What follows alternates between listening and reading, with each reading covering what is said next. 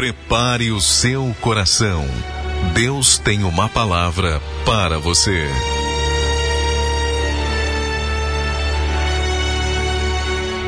Muito bem, estamos no ar aqui com o nosso programa Inconformados. Esse é o momento da nossa reflexão. E eu quero deixar aqui uma breve reflexão, uma breve reflexão para sua mente, para o seu coração, para sua alma. E tá lá no livro de Romanos, capítulo 5, está numa palavra que Deus nos deu nesse final de semana. E eu queria compartilhar isso com você de forma breve. Romanos 5, versículo de número 3, que diz assim: E não somente isto, mas também nos gloriamos nas tribulações, sabendo que a tribulação produz a paciência, e a paciência, a experiência, e a experiência, a esperança.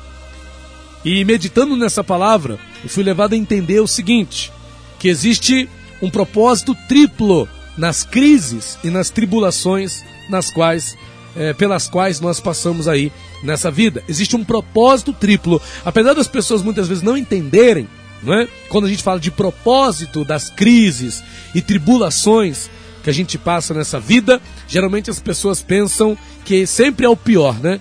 Ah, o propósito de Deus com a crise, com a tribulação, é, é matar, né? é por fim a isso, é por fim aquilo, mas na verdade, na verdade, o que a gente precisa entender é que Deus muitas das vezes ele quer tratar determinadas coisas, né? Deus quer fazer algo acontecer muitas das vezes dentro de nós. E lendo essa palavra de Romanos 5, versículo 3 e 4, eu posso afirmar para você que existem três propósitos nas crises e nas tribulações pelas quais nós passamos aí nessa vida. E quais são esses três propósitos? Primeiramente, conforme nós lemos aqui Romanos 5:3, a tribulação ou as crises, as lutas, primeiro, produz a paciência. Numa outra tradução diz perseverança. Então posso dizer para você que o primeiro propósito das crises e tribulações pelas quais nós passamos a nossa vida é produzir em nós paciência ou perseverança.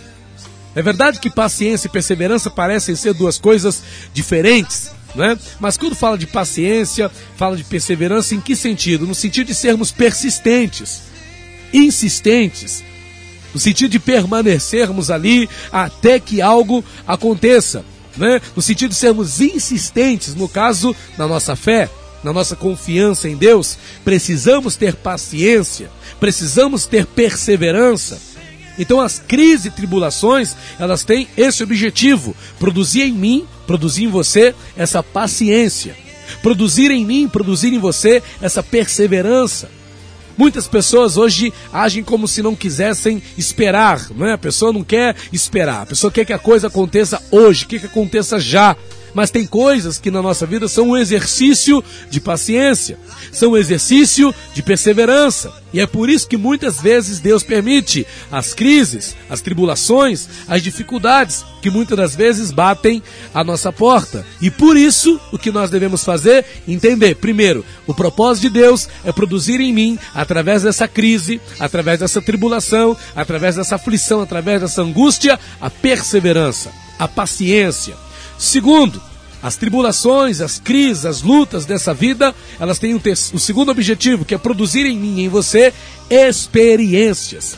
Tem experiências que você não viveria com Deus se você não fosse levado a um momento de tribulação, a um momento de angústia, a um momento de aflição. Tem experiências que eu e você não viveríamos se nós não passássemos por algumas dificuldades. Tem experiências que eu e você não viveríamos se nós não encontrássemos diante de nós algumas portas fechadas. Tem pessoas que querem sempre as portas abertas, mas muitas das vezes é necessário que nós encontremos portas fechadas diante de nós. É para quê? Para que nós possamos viver determinadas experiências com o Senhor. Estamos vivendo um tempo de portas fechadas. As igrejas, a maioria delas, né, estão com as portas fechadas, mas está sendo um tempo de experiências. Eu posso dizer para você que para mim esse tempo está sendo um tempo de experiências. Experiências interessantes que eu não viveria se eu não estivesse passando ou tivesse passado, não é? Por um tempo de crise, por um tempo de tribulação. Não teria visto eu a glória de Deus como eu tenho visto se eu não estivesse passando por esse momento. Não estaria vendo eu o cuidado de Deus como eu tenho visto se eu não estivesse passando por esse momento. Não estaria eu vendo Deus agir na minha vida como Ele tem agido se eu não estivesse passando por esse momento. Você que está aí do outro lado, achando que essa crise, que essa tribulação, que essa aflição, que essa angústia, não é, é para o seu mal ou é para te levar à, à decadência ou à falência, entenda. Deus tem um propósito nessa crise. Deus tem um propósito nessa tribulação. Deus quer levar você a viver experiências que em outras situações, que em outras circunstâncias você jamais viveria com o Senhor. Se não fosse a situação que Jó passou, por exemplo, ele não teria vivido as experiências que ele viveu. Se não fosse o povo de Israel ter sido levado para o, para o deserto, eles não teriam vivido as experiências extraordinárias que eles viveram.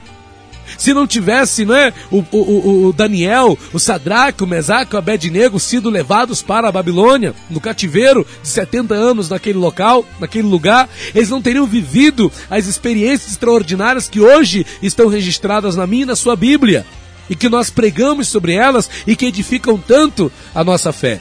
Então, às vezes, Deus permite sim as crises e tribulações, não para que nós venhamos a perecer, não para que nós venhamos a desistir, a enfraquecer, a se revoltar contra Deus, mas para que nós venhamos a viver com Deus uma experiência. E eu digo para você, Pastor, eu ainda não vivi experiência nenhuma. Se prepare porque você vai viver.